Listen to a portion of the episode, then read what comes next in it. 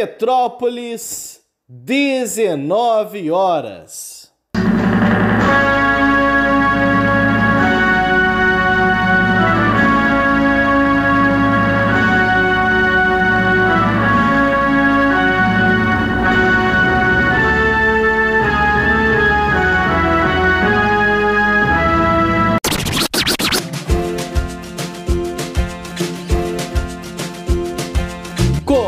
Começa agora a Voz das HQs. Seja bem-vindo, ministro Alessandro.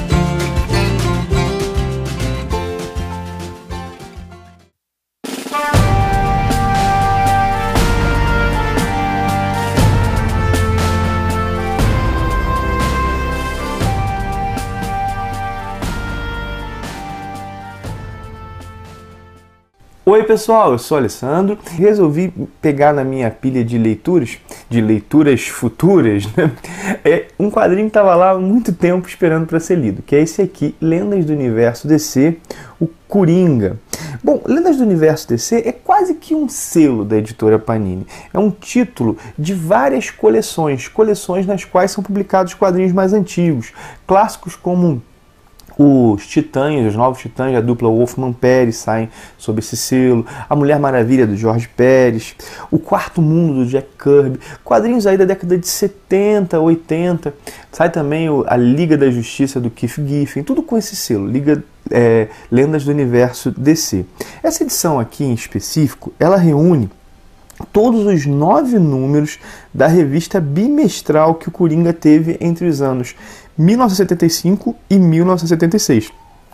No roteiro, nós temos nomes como Daniel Neal, Elliot S. Megan, o, o, também o Martin Pusco. Nos desenhos, Irving Norvik, José Luiz Garcia Lopes, Dick Giordano, são, são equipes boas, assim, equipes de grandes autores para sua época. Na verdade, alguns deles são nomes que marcaram a história dos quadrinhos de super-heróis. Pega aí o Daniel Neal, o próprio José Luiz Garcia Lopes. Bom, eu acredito que quem teve contato com o Coringa mais recentemente, apenas mais recentemente, vai estranhar bastante isso aqui.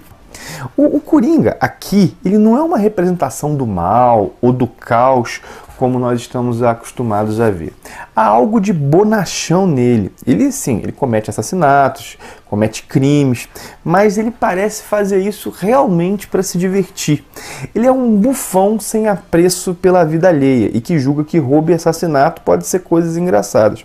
Nas histórias, nós vemos o Coringa em disputa com outros vilões do Batman, por exemplo, a disputa dele com o Duas Caras. Acho que a primeira história é uma disputa dele com Duas Caras. Deixa eu pegar isso mesmo. A primeira história ele disputa com Duas Caras. Aí ele disputa também com, com o Espantalho, em disputa com a Mulher Gato. Acho que é a última história do encadernado que traz essa, essa disputa dele com a Mulher Gato. Bom, ele, ele e esses outros bandidos disputando aí em, em torno de algum golpe ou de algum item que os, os dois desejam. Bom, mas não é isso, né? Há também aqui encontros com personagens mais heróicos, como o Rastejante, que é um personagem secundário. Secundário, então isso já é até exagero, né? Um personagem, sei lá, do terceiro ou quarto escalão aí da DC. Mas é também encontro com Sherlock Holmes de uma maneira bem inusitada. Bom, esse, embora essas histórias aqui não sejam lá muito inspiradas, acredito que elas têm um mérito. Todas, elas, todas elas foram escritas enfrentando um grande desafio. Que desafio é esse? Elas foram escritas sob, sob o Comic Code. O que é esse Comic Code? É um código de autocensura criado pelas editoras de super-heróis, de quadrinhos nos Estados Unidos, e elas submetiam esse código por causa de uma certa onda anti-quadrinhos que surgiu nos Estados Unidos, muito em virtude do livro A Sedução do Inocente, que relacionava quadrinhos e criminalidade. Nesse código havia princípios como, por exemplo, o bandido sempre tem que ser punido, não pode haver, haver em uma revista a ideia, ainda que sutil de que o crime compensa, não pode haver vitória do mal e várias outras regras assim para que aquele quadrinho fosse visto como palatável, como próprio para as crianças que em tese ele se dirigiam.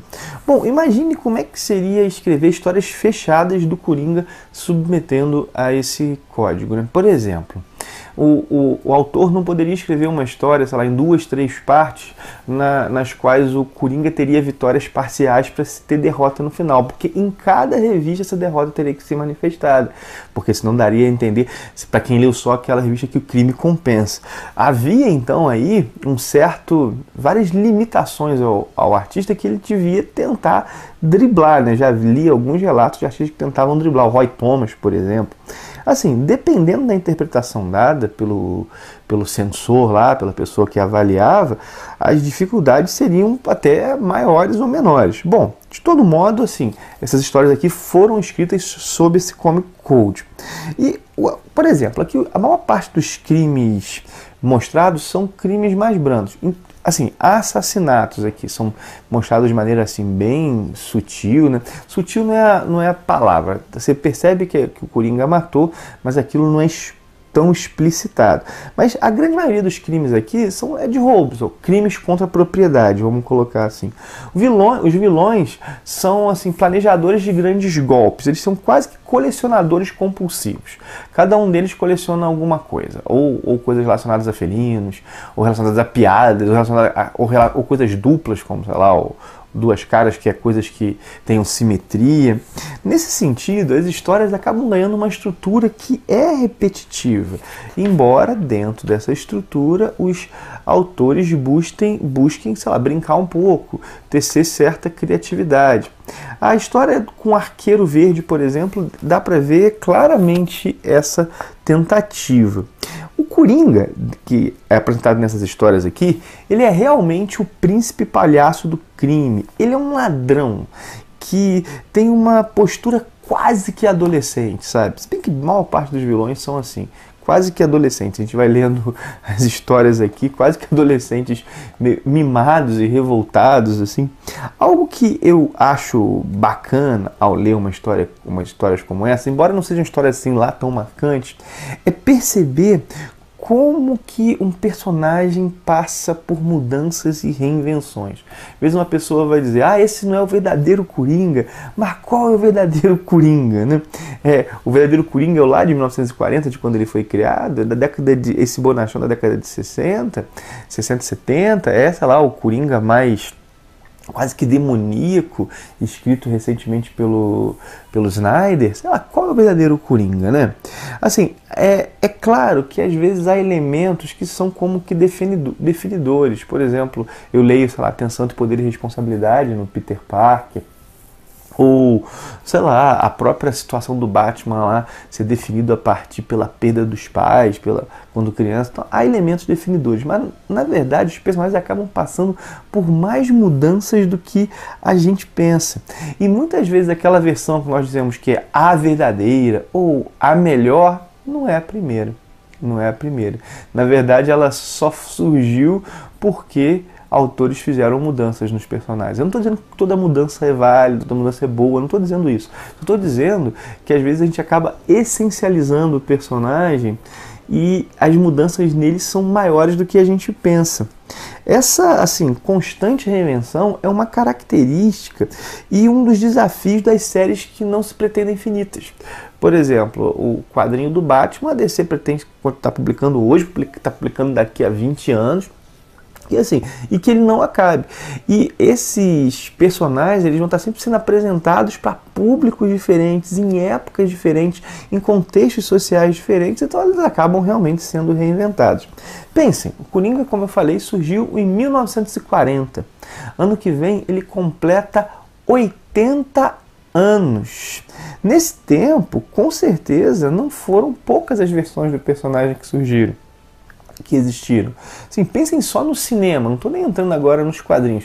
No cinema, assim, recente, né, década de 80, década de 90 para cá, a gente vê que é o, o Coringa do filme lá do Tim Burton, depois o Coringa agora do Cavaleiro das Trevas, que da, do Nolan, agora e esse último Coringa, assim, só no cinema a gente consegue pensar três. Ih, rapaz, esqueci do Coringa do Jerry Leto lá do Esquadrão Suicida, quatro versões das animações. Cara, e nos quadrinhos isso é, é ainda mais, porque são muitas décadas, é muita tinta derramada, é realmente bastante coisa. Então são várias versões. Então, quem quiser conhecer assim uma versão assim mais pueril, infantil do personagem, esse aqui é o encadernado que é uma boa lê-lo, assim, é uma boa lê-lo.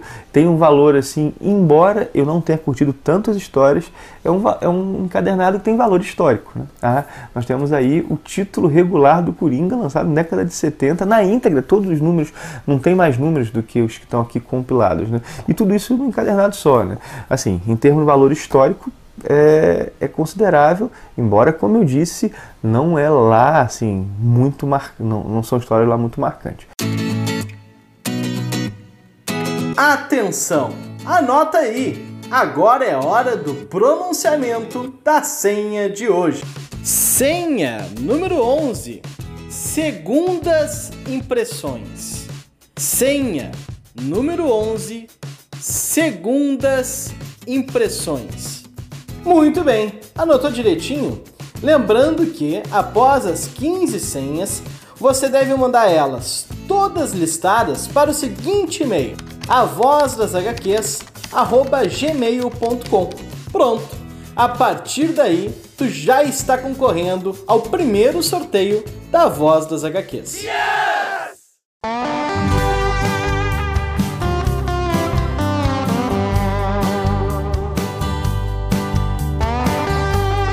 Você ouviu A Voz das HQs, um produto do Ministério dos Quadrinhos. Quer saber mais sobre esse e muitos outros assuntos? Então acessa lá no YouTube o canal do Ministério. Tem conteúdo novo te esperando todos os dias. Encerra-se aqui o pronunciamento de hoje. Até mais!